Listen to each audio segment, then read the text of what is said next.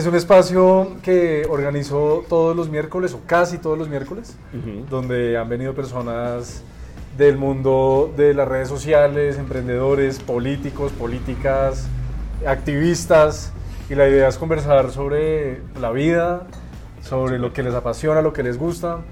Hago preguntas también sobre cómo ven la ciudad, hago preguntas de mi rol de concejal, pero la idea es pasar un buen rato, así que bienvenido y muchas gracias por aceptar la invitación. Ahorita estábamos hablando con Santiago de la montada en bicicleta. Está diciendo que está muy cansado, que esta mañana fue hasta Teusacá, esos bajando patios, pero volvió a Bogotá y volvió a ir y volvió a venir, que era la primera vez que lo hacía en la vida, pero me estaba diciendo que lleva 9000 kilómetros montados este año. Entonces le quiero preguntar, arrancar por ahí, ¿por qué llegó a la bicicleta? ¿Qué significa la bicicleta para usted? ¿Y qué recomienda para quienes le preguntan sobre la bicicleta? Bueno, eh, mi exnovia me metió en el mundo de la bicicleta. Eh, empecé en mayo del año pasado. Eh, y para mí la bici significa muchas cosas. entre ellas es como terapia. Sí. Es, es, un momento de, de no estar pensando en ninguna otra cosa que no sea lo que uno está haciendo en ese momento. Porque en la bici uno sí o sí tiene que estar pendiente de lo que está haciendo o si no se va a matar. Entonces por una parte terapia, por otra parte como ese espacio de poder eh, salirse de todo este estrés en el que vivimos todo el tiempo, el consumo de redes, consumo de todo lo que estamos consumiendo todos los días. Y también me parece un medio de transporte hermoso. ¿La usa, ¿Tiene alguna relación antes de arrancar a montar de mm. manera mm, eh, eh, recreativa? Sí, pues no, no, no la usaba tanto. Eh, yo estudié cocina y me iba de la casa a la academia en bicicleta. Bueno, pero eso ya era sí. más que mucha gente. Algunos días, no todos los días. Eh, y los fines de semana ciclorruta de vez en cuando. Y mi abuelo eh, era mecánico, ya está pensionado obviamente, construyó una bici de cuatro puestos que oh, usábamos con mis tres hermanos. Está en la casa de mi papá. Entonces siempre ha habido como bicis en la casa y siempre ha sido como un gusto compartido entre toda la familia. ¿Y en qué momento de mayo del año pasado a hoy usted se dio cuenta o dijo, pucha, esto en verdad es terapéutico, tiene un poder, lo quiero hacer más seguido? Yo creo que No me puedo bajar de ella, monto 9000 kilómetros en, en 8 meses. Yo creo que fue la primera vez que subí a patios. ¿Qué fue cuándo? Eh, más o menos. Hmm, como el 30 de mayo o algo así.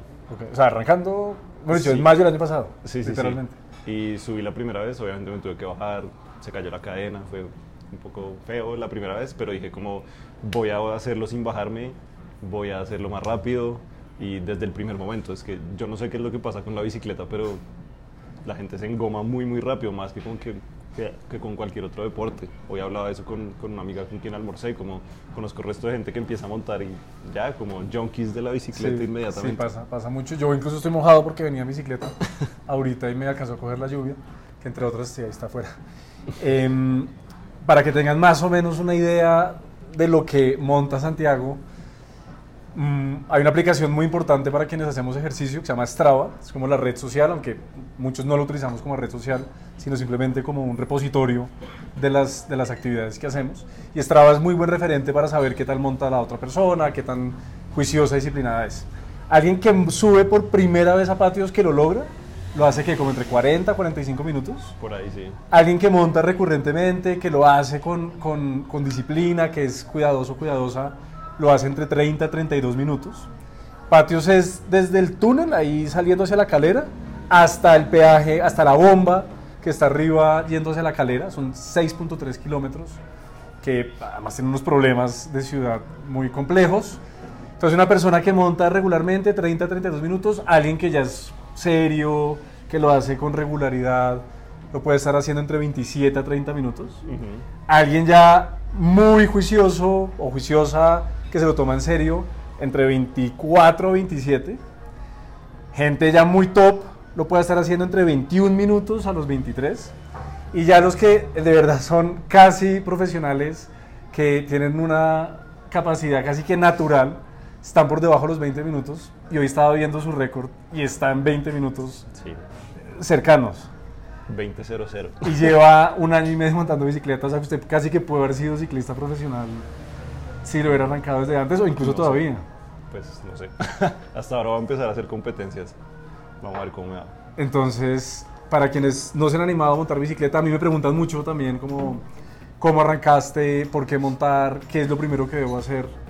Y usted también lo, lo confirma como lo que significa y el ejercicio que es, así que súper recomendado para quienes se quieren sumar. Eh, Supongo que usted también lo sigue usando para moverse en Bogotá. Total, sí, pues cuando no llueve, sí. Cuando no llueve, yo, yo aún cuando llueve, porque sin duda es el mejor modo de transporte, eh, a mí me calma muchísimo y bueno, la lluvia es hartísima, pero, pero bueno, se seca. Usted entonces es bogotano, Sí, nació y creció en Bogotá. tengo doble nacionalidad alemana y colombiana, pero nací aquí, sí. ¿Iba mucho a Alemania o no? Sí, estuve en agosto y en diciembre. ¿Y, creo su familia materna, ya- o sea, vivía allá, sus primos, tíos? Toda mi familia materna vive allá, pero todos nacieron aquí, se fueron yendo. Ok. Mis tres hermanos, mis papás, mis abue- mi abuela, mis tíos, todos viven allá. ¿Y usted en su casa creció hablando en alemán? No, no sé alemán. No sabe alemán, ok. Entonces, pero sus abuelos, ya, sus abuelos ya estaban acá, ya, o sea, usted los conoció, por dicho, crecieron acá. Sí, mis abuelos se vinieron hace como 45 años a Colombia y pues pasaron gran parte de su vida aquí. Mi abuela ya se devolvió, mi abuelo sigue aquí, pero por eso tengo la nacionalidad. Y acabó el colegio y se metió de una a estudiar cocina. ¿En qué momento supo que la cocina era lo que le gustaba? ¿Qué, qué lo llevó a la cocina? Mm, Pues mis papás siempre trabajaron los dos y mi mamá nos enseñó a mis hermanos y a mí a cocinar desde muy chiquitos, como para que viéramos por nosotros. Eh, entonces la cocina siempre fue como importante en la casa, como todos sabíamos cocinar, todos sabemos cocinar en mi casa, mis hermanos, mi papá, mi mamá y yo. Eh, y ahí descubrí como que es un espacio de creación muy bonito, como y, de de encontrarse con la gente. Creo que la cocina es, es un espacio donde uno puede compartir experiencias muy bonitas. Yo antes que ir a farrear o ir a hacer planes de ese tipo, prefiero cocinar en casa con amigos porque creo que es un momento de conectar muy, muy lindo. ¿Y más o menos en qué momento dijo, lo mío es la cocina, voy a estudiar cocina? Y por ahí va a ser el Eh, tema. No sé, como que me gradué del colegio y no tenía muy claro qué quería hacer. Y un amigo que se graduó del colegio conmigo estaba estudiando cocina y me dijo como, pues mire esta academia, a ver si le interesa, tal. Y estudié eso gracias a él, como que me acerqué a, a- a la cocina profesionalmente gracias a él. ¿Y tuvo alguna resistencia de alguien en su casa? Usted no va a estudiar cocina, no puede hacer No, eso. mis qué. papás en realidad son una chimba. Siempre es como hagan lo que quieran, lo que los haga feliz eh, realmente. Más que todo porque a mi papá sí le hicieron eso. Él quería estudiar biología y fueron como, no, tienes que estudiar ingeniería civil. Entonces supongo que no quería repetir ese ciclo. ¿Y estudió solamente cocina o hizo después algo más? Estudié cocina, terminé, me di cuenta que no me gustaba trabajar en eso. Entonces estuve Pero entonces, espera, paremos ahí. ¿Alcanzó a trabajar en algún sitio? ¿Montó algo? Hice, pues, hice las pasantías y trabajé un tiempo cortico, estuve en varios hoteles y Ok. restaurantes. Y ¿En cocina ahí con el chef a los gritos como en las series y en, Sí. los, en los realities? ¿Eso todo es verdad? Por eso dije como no, Ok. esto no es. Y además son unos horarios tenaces los que trabajan en cocina, mis respetos. Entonces dije como no, voy a hacer otra cosa y mm, después de averiguar mucho terminé en lenguas modernas en la Javeriana. ¿Y por qué Eh, lenguas, mo- mejor dicho? O sea, pues, Creo que eso fue gracias a mi mamá, que es profe.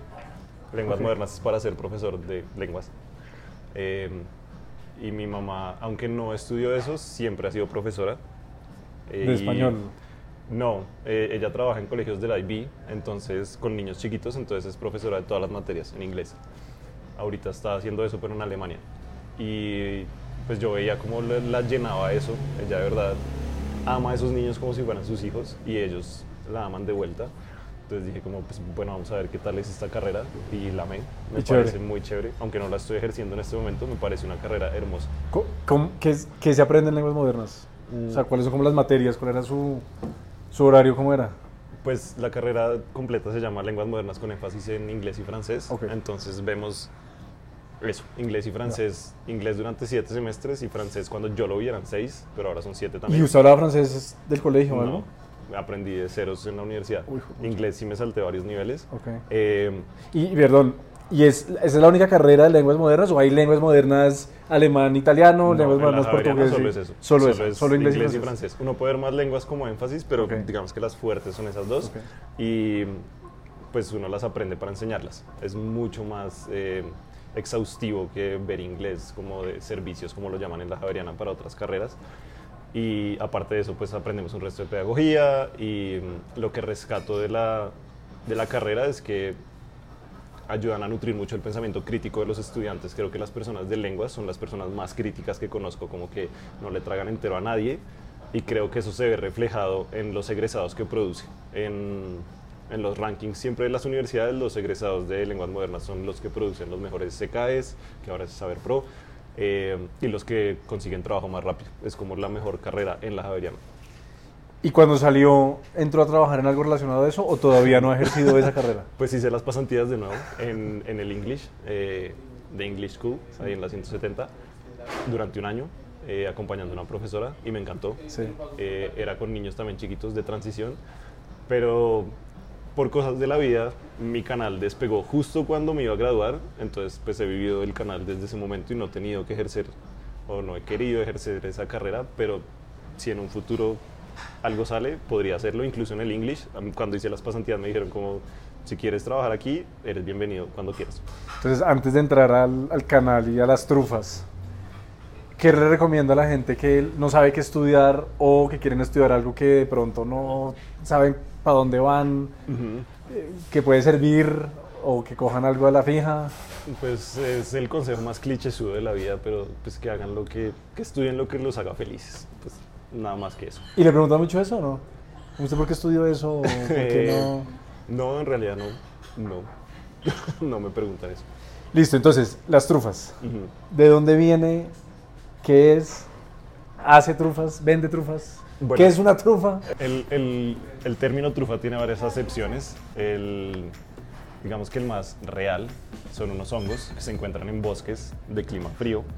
eh, y son unos hongos muy gourmet, digamos. Son muy costosos, los usan en preparaciones muy costosas. Pero en pastelería, la trufa es una preparación de chocolate.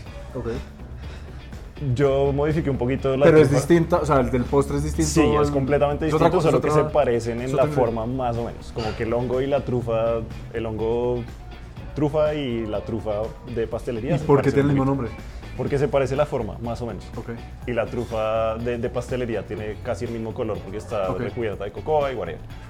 Yo modifiqué un poquito esa, esa definición y lo que yo vendía eran trufas de galleta Oreo, eh, recubiertas de Nutella o de chocolate blanco. Luego empecé a sacar otros sabores y tal. Y la idea, de nuevo, fue gracias a una exnovia que estudiaba en ese momento. en No es la Andes. misma exnovia de la No. bicicleta. No. eh, que estudiaba en los Andes en ese momento y me dijo como, mira, este man vende estas vainas, tú deberías como intentar hacerlo, tú estudiaste cocina, pues intenta hacerlo. Yo en ese momento ya era un poquito famoso en la Javeriana porque me gustaba poner muchos memes en un grupo que se llama Nuevos Clasificados Javeriana, solo porque sí, porque me gustaba poner memes. Entonces empecé a vender las trufas y fue un hit desde el primer momento, como el primer día llevé 40 y se vendieron en media hora. Y desde ese momento... Y usted puso, voy a estar en este sitio de la Javeriana. Sí, pues ponía que quiera como- venga. Era como escríbanme y yo les llego a cualquier lado. Porque una cosa de lenguas es como que me parece a mí que no es una carrera tan exigente en, en términos de tiempo que uno tenía que ir a clase. Como yo podía cuadrar huecos muy, muy grandes, entonces tenía mucho tiempo para Moverse hacer domicilios de trufas. Ok. Eh, y desde el primer momento pegó re bien hasta el punto que vendía 200, 250 trufas al día, ¿Y a cuánto cada trufa? a 1000. Ok. Ahorita son a 1500. Esto era pero- antes de la pandemia. Sí, sí, sí. Empecé a vender en segundo o tercer semestre. Yo entré en el 2014 a estudiar lenguas. Entonces, sí, como 2014, 2015 empecé a venderlas. Y era una pelea con la universidad, me perseguían los celadores y... Pero bueno, se logró. ¿Y, ¿Y usted hacía las trufas en la cocina de su casa? ¿Qué se necesitaba? ¿Un horno y los No, ingredientes? ni siquiera se cocinan, es hacer una preparación ahí, Ok. secreto. Secreta, Eh, obvio, secreta. eh, y las hacía el fin de semana, sábado y domingo. Preparaba como 800. 500 un día y 500 el otro. Me madrugaba y hacía un resto de esos dos días. La nevera de la casa eran básicamente trufas. y llevaba así como unas 200 al día. Mi maleta eran solo trufas, yo no llevaba cuadernos. Recomendadas. sí. Todavía las vendo si quieren pedir. Y entonces montó canal. O cuenta, pues. O, Luego- ¿sabe en qué momento usted dijo, "Güey, pucha, yo soy el de las trufas y voy a aprovechar esto para hacer. Pues luego de que la gente empezó a decirme así, porque yo iba andando por la universidad y, y cuchicheaban como marica y de las trufas, dije como pues voy a usar este nombre para crear un canal que quiero crear hace mucho y voy a usar el conocimiento en cocina que tengo para, para hacer ese canal. Y desde el primer momento dije como quiero que el canal, como que lo que separe este canal de otros canales de cocina sea la simplicidad, como que cualquiera puede entrar y hacer una receta de las que yo hago sin ingredientes eh, súper difíciles de conseguir, jodido, sin pedantería, porque eso es algo que me molesta mucho de la cocina, como los Sin chefs que trufas de, Ujú. de champiñón, de los Ajá, exacto, sí. Como los chefs que dicen como si no se hace así o no usan este ingrediente, no se puede hacer. Yo era como, no, pueden hacerlo con este ingrediente, el de uno, pueden hacerlo con el que tengan en la casa. Y eso pegó muy bien y le gustó mucho a la gente. ¿Y cuántas recetas ha hecho? Más o menos.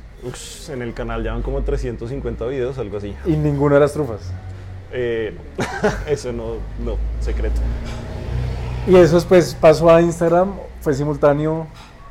Pues yo iba nutriendo todas las redes al tiempo, pues todas Instagram y YouTube.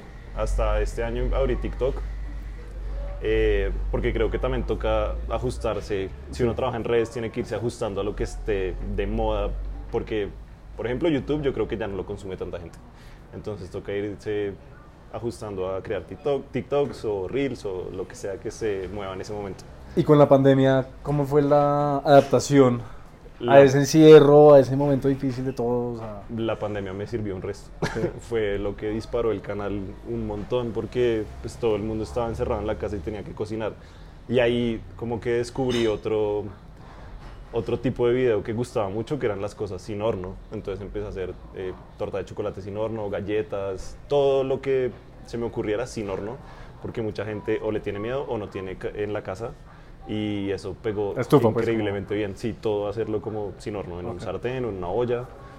Y sí, la pandemia me ayudó un resto a despegar. En ese momento llegué a los 100 mil seguidores, ya van 600 mil. fue un momento difícil para muchos, pero a mí me ayudó un montón. Y le escribieron agradeciéndole como Total. gracias a sus recetas.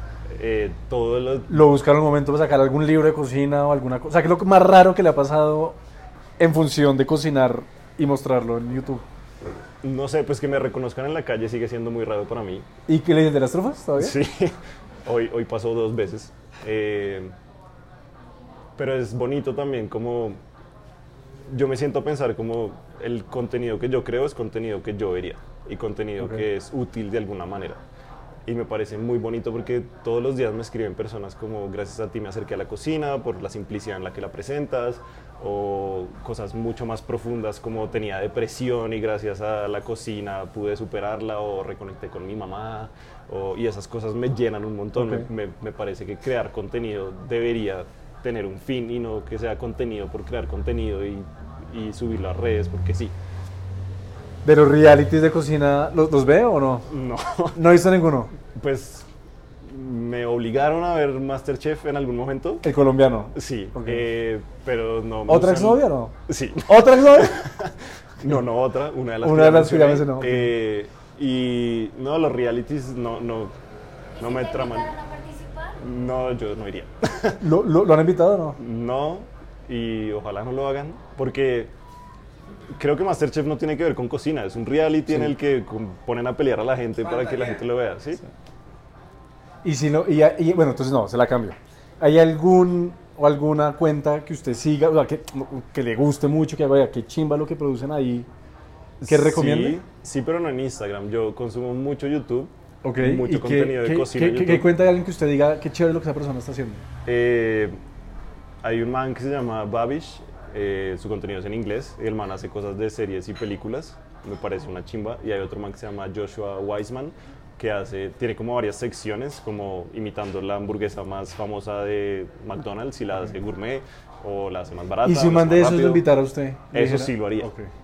Eh, colaboraciones con, ese, con esos canales sería un sueño hecho realidad. Le, que, lo- le preguntan mucho cómo arranco un canal en YouTube, qué me recomiendas, qué hay que hacer, o mejor, mejor dicho, qué tengo que hacer yo para crecer en YouTube. Entonces, yo Eh. subo contenido gracias a Natalia y a Luisa, que son las que manejan las comunicaciones. Pero pues la política es aburridísima y por más escandaloso que, trata, que trato de ser, igual uno sube como de 10 vistas. ¿Qué recomendación de usted?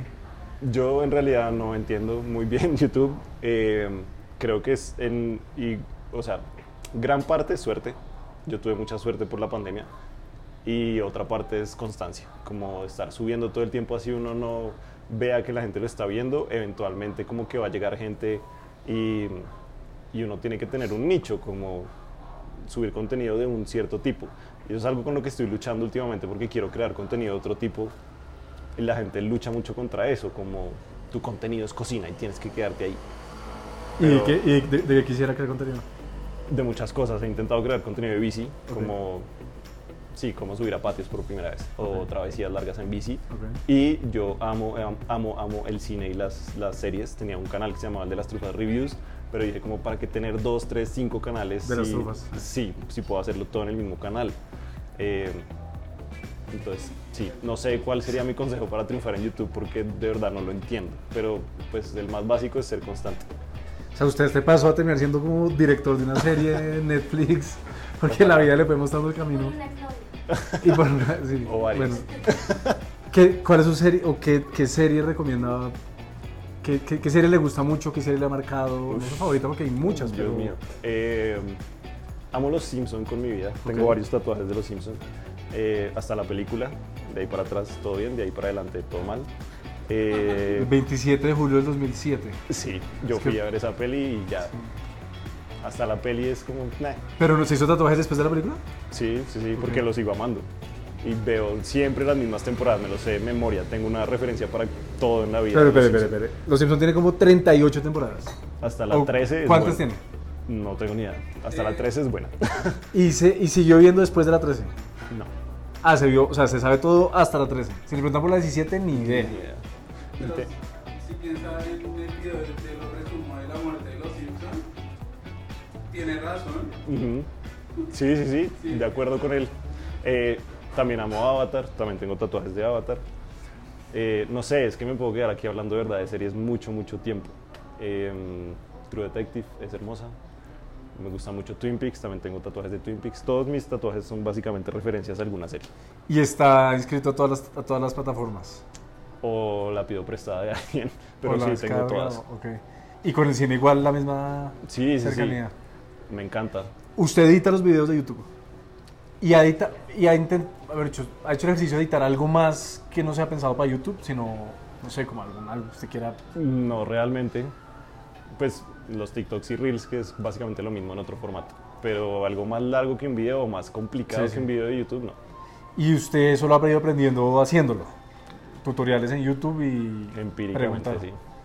¿Y es muy, muy galludo? ¿Alguien le dice, ay, yo No. que tengo que aprender para No realmente, pues depende del tipo de, de canal que tenga uno y el contenido que quiera crear, pero una receta es básicamente quitar los silencios, poner musiquita y ya, porque la gente va a ver la receta, no quiere como animaciones y transiciones complicadas, es como, dígame cómo se hace la receta y ya. ¿Y con otros influencers de comida tiene relación o no? Con Bogo, Bogo Eats, con La conozco y conozco con- a, a Nicocina y... Pero, o sea, hemos dicho, conversan, oiga, vaya a este sitio, este sitio es increíble. He grabado con algunos. Eh, grabé con eh, Tulio, grabé con Nicocina, eh, pero no, en realidad yo no me muevo tanto en ese mundo de influencers, no conozco casi. Lo que yo consumo en YouTube más que todo es en inglés, entonces es gente que no vive aquí. ¿Comida favorita? Qué complicado. O bueno, de las más que más le gusta. O sea, le dicen, pasa mañana se acaba el mundo, usted no puede almorzar y comer ya por yo última amo la vez. comida colombiana con mi vida entera. Una ajiaquito, ¿De dónde? Bogotá. ¿Pero algún sitio en particular o No, hecho en su el- casa o hecho por usted? El que hace mi mamá, claro. Ok. ¿De la comida alemana algo para rescatar? Mm, la comida Nada. alemana no es tan rica, la verdad. La, la no sé, una salchicha con mostaza. Eh, comen mucha grasa y mucha cerveza, pero Para, la- para la cerveza, ¿qué tal? La cerveza ya sí es una chimba. Mejor que acá. Sí, Pero acá estamos mejorando mucho, ¿no? sí, sí, sí, solo que la de allá emborracha mucho más. Uno se manda unas cervezas y ya, contento. ¿Viajes en bicicleta hecho? Todavía no. Lo más largo que he hecho aquí es ir hasta Villa de Leyva y ahí vuelta el mismo día.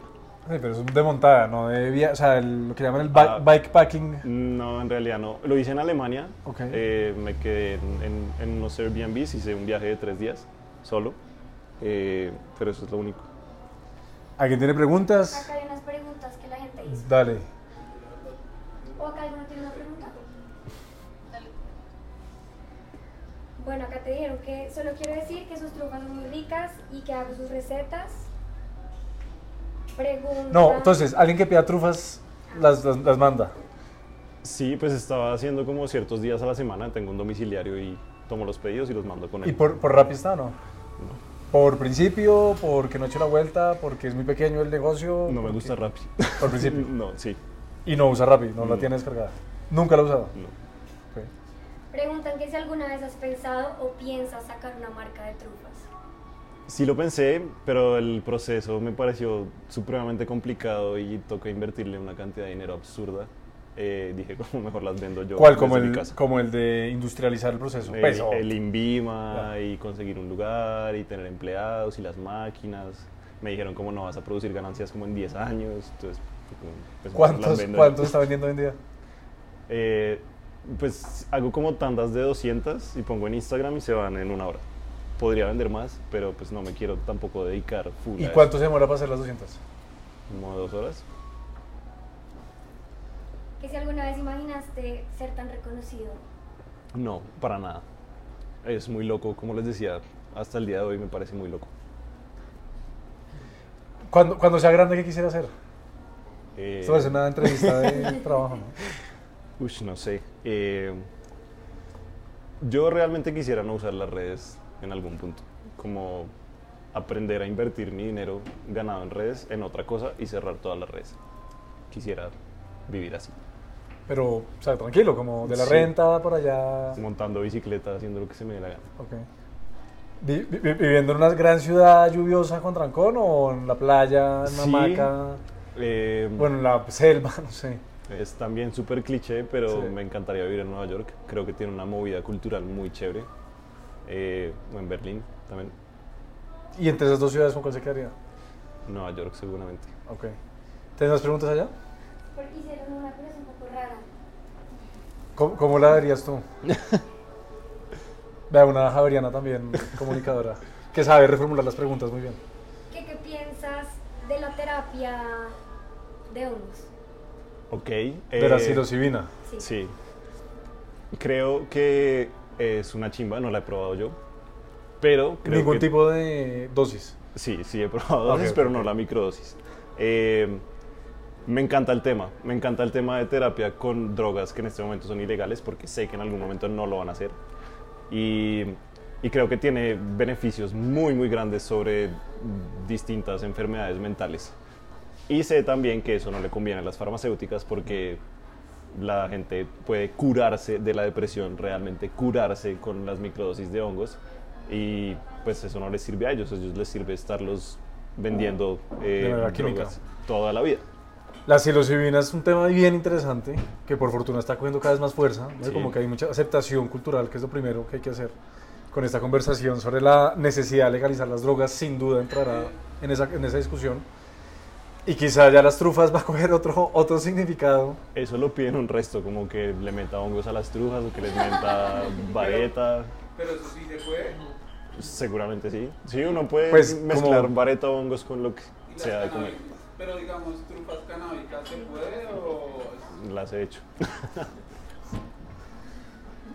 Y ha, y ha- y- y sí, ha, ha explorado más eso, más allá del consumo, más allá de, de le- de haber leído como... Eh, Es un tema que me interesa mucho. He visto varios documentales en Netflix que seguramente ustedes han visto. eh, el de How to Change Your Mind y uno sobre hongos, un documental sobre hongos. Eh, y quisiera intentarlo en algún momento, la microdosis. Porque creo que de verdad tiene muchos beneficios sobre la salud de una persona y no es como muchas personas creen que uno va a estar así alucinando todos los días, es simplemente un sentimiento de bienestar, porque es en realidad una microdosis, es como menos de una, es como una décima parte de un gramo al día. ¿Alguna vez le, le han pedido alguna receta rara? Como, oye, porfa, cocina, no sé, Pues no sé si rara, pero me piden muchas para diabéticos o para gente que no, eh, ¿cómo se llaman los, los que no consumen gluten? Bueno, celíacos, eh, pero raras, raras, no. ¿Y, la- y las ha hecho? O sea, ¿ha- ¿hace recetas a la medida o les dice no, no? me, no me atrevo a hacerlo porque no conozco tanto sobre el tema y, y no me gustaría que alguien se enferme intentando una receta que yo digo que es para eso y no lo es. Santiago, nuestras amigas de Cupa, es una marca bogotana de morrales, chaquetas, de, de cangureras, un montón de cosas. Tienen unas tarjetas súper chéveres que se llaman con brutal sinceridad. Ok, Y suelo cerrar las, las conversaciones con preguntas así al azar. ok. Entonces, como por ejemplo, ¿Cuál es su sabor de helado favorito? Eh, me encanta el sabor de Choco Rochelle de crepes. Hermoso. Crepes es la respuesta más común a esa pregunta, ¿no? Es- En le realidad no tanto que- helado, pero sí. Sí, es verdad. Eh, si pudiera escoger un superpoder, ¿cuál sería? Teletransportarme. ¿Y a dónde? Hoy lo venía pensando en el taxi porque me demoré hora y media desde mi casa y decía todo sería tan fácil si me pudiera teletransportar a cualquier lado, como a cualquier lado. No importaría dónde vive uno. ¿Eres- ¿Usted es una persona de gatos o perros? Gatos toda la vida. ¿Cu- ¿Cuántos gatos tiene? Tres. ¿Y cómo se llaman? Trufa, balsámico y arequipe. ¿Y entre ellos cómo se les llaman? Muy bien, se llaman. ¿Entraron al tiempo los tres o fue...? Primero trufa, luego arequipe y luego balsámico. ¿Y Trufa recibió en Arequipe y después recibieron bien balsámico? No, trufa es súper celosa conmigo, pero ya, ya se acostumbró. Sí, lo pregunto porque tengo dos gatos y la entrada del segundo al, al primero fue Mm. bien complejo, pero, pero al final sí. ¿Qué prefiere, viajar gratis en avión, o sea, que le den tiquetes de avión Ajá. o que le den noches en hoteles? Eh, yo creo que los tiquetes son más caros, entonces sí, los tiquetes. Usted compara un, un hotel cinco estrellas así con la mejor comida. No me gusta quedarme en ese tipo de hotel, entonces yo creo que tiquetes. Perfecto. Su presión social más fuerte. Eh, no, mentira. esto es- ¿Cuál, cuál es? Sí. ¿Cuál es su, su presión social más fuerte? Farrear no me gusta, pero lo hago a veces como por acompañar a amigos. ¿Y cuál es su para, para rumbear en Bogotá? O sea, un amigo viene su primo de Alemania Ajá. le dice "¿A ¿dónde hay que ir hoy en Bogotá no rumbear? tengo ni idea. Yo lo llevaría a videoclub, que es como lo más, lo que más conozco, pero no sé. Ok. ¿Qué sabe hoy que hace una semana no sabía? ¿Estas preguntas son, estas tarjetas son, son nuevas? No, no las ha sacado nunca. Nunca. ¿Qué sabe hoy que hace una semana no sabía? Eh, Que los gatos no tienen párpados. Eso me dijo una amiga. Y entonces como, No tengo ni idea, pero eso me dijo ella. ok. ¿Ustedes sabían ese dato? ¿Cuál es el lugar más lindo que ha conocido? Eh, Groningen en Holanda, hermoso. Es que un pueblito así... esos Es de- una ciudad universitaria, mucho más bonita que Ámsterdam y mucho menos llena. Y con canales y la misma cosa. ¿Se ha sentido culpable por algo?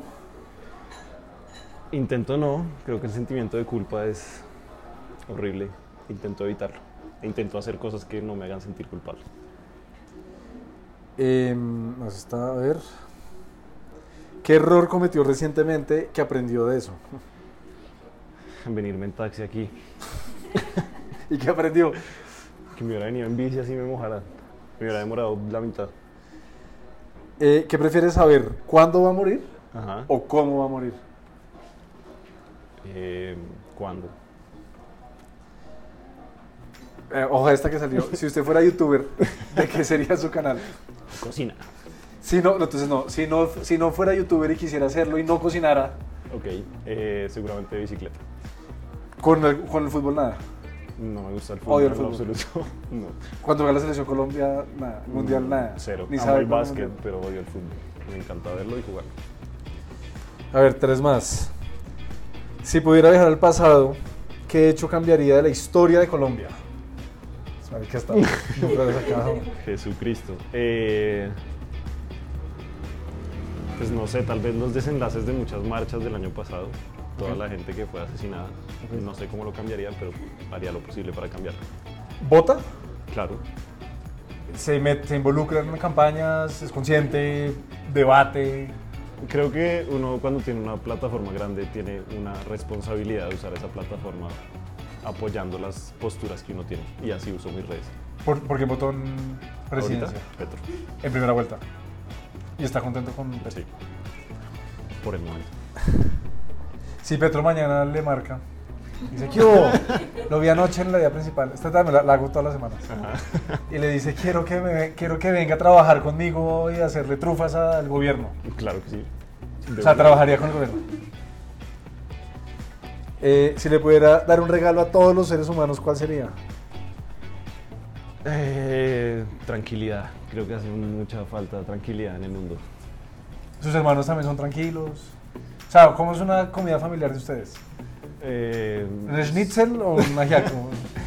creo que todos prefieren el ajiaco, Ok. pero son bien, bien montadores en general. Pero sí, somos tranquilos en general, como que no hay peleas así fuertes. ¿no? ¿Y usted hace terapia? ¿Va, va a psicólogo, psiquiatra? Estaba yendo, pero es muy costoso. Estoy mirando para volver. ¿Y creen en la salud mental? en la- Totalmente. En las terapias que se Creo hace- que todos deberían ir a terapia. Listo, última. Em, a ver. Si tuviera que comer solo una cosa el resto de su vida, ¿cuál sería? Eh, Que es distinta a la de cuál sería su último almuerzo. Sino una sola cosa. Le faltan 70 años de vida solo para comer esa cosa. banano con mantequilla, bueno, toda la vida.